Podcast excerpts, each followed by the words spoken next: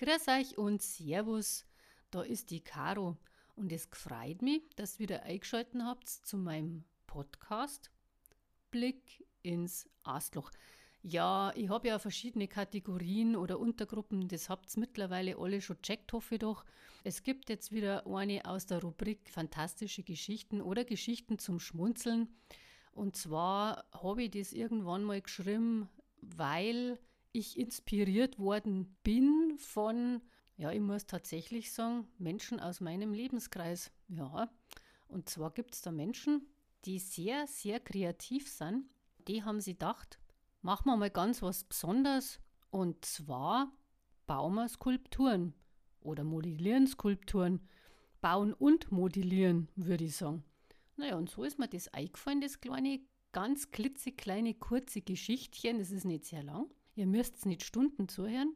Und wie gesagt, inspiriert worden bin ich von diesem Skulpturenweg. Ich werde dann eben als Titelbild eine dieser Skulpturen einstellen.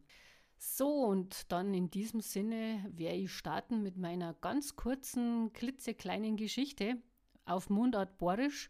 Ich hoffe, ihr versteht das alle ein bisschen.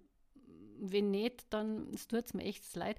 Ich habe schon überlegt, ob ich es irgendwie so ein bisschen mehr ins Hochdeutsch über, also ins Schriftdeutsch übersetze, aber dann hat es nicht mehr diesen Drive und es hat auch nicht mehr diesen Flair, weil es ist nämlich ein bisschen unheimlich. Und wie das so ist mit diesen unheimlichen Sachen, die brauchen manchmal einen Dialekt. So, auf geht's. Das ist jetzt die Geschichte vom Gingei, Gangei. Also, so Gingei, Gangei schlupft nicht aus dem Ei. Na, der kommt einfach und ist dabei. Wie schaut so ein Gingei, Gangei aus? Na, sicher nicht wie eine Maus ein waschechter Ginge-Gange, der ist winzig klar. Ein wenig flatschig Brot, was uns alle recht gefreut. Große Fürs und Riesenhänd, Ohren, die man nicht anglangen darf, weil's einen sonst sausakrisch die Finger verbrennt. Und er hat vier Augen, damit kann er besser schauen.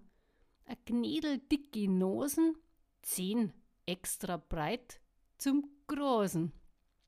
Ihr werdet jetzt denken, so ein Ginge Gange kann ein Wolperdinger sein.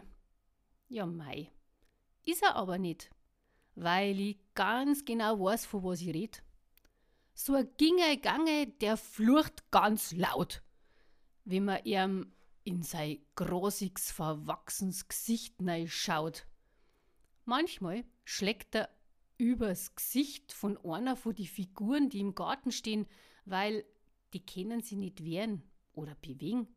Auch er hin und wieder von der Engelsfigur die Nosen angehaut, rülpst dann zum Abschluss saulaut, schlurft die Zementsuppen aus dem Kiwi, dass sie ihm fast umhaut.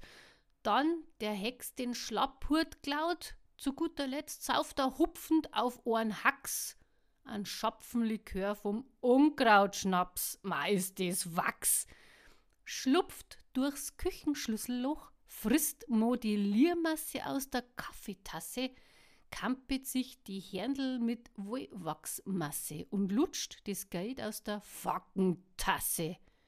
Rumpel, Pumpel, Holter die Polter, plümerant ist ihm auf einmal zumute fällt samt Gesangel übers Geländerstangel obi die Treppen in den Keller.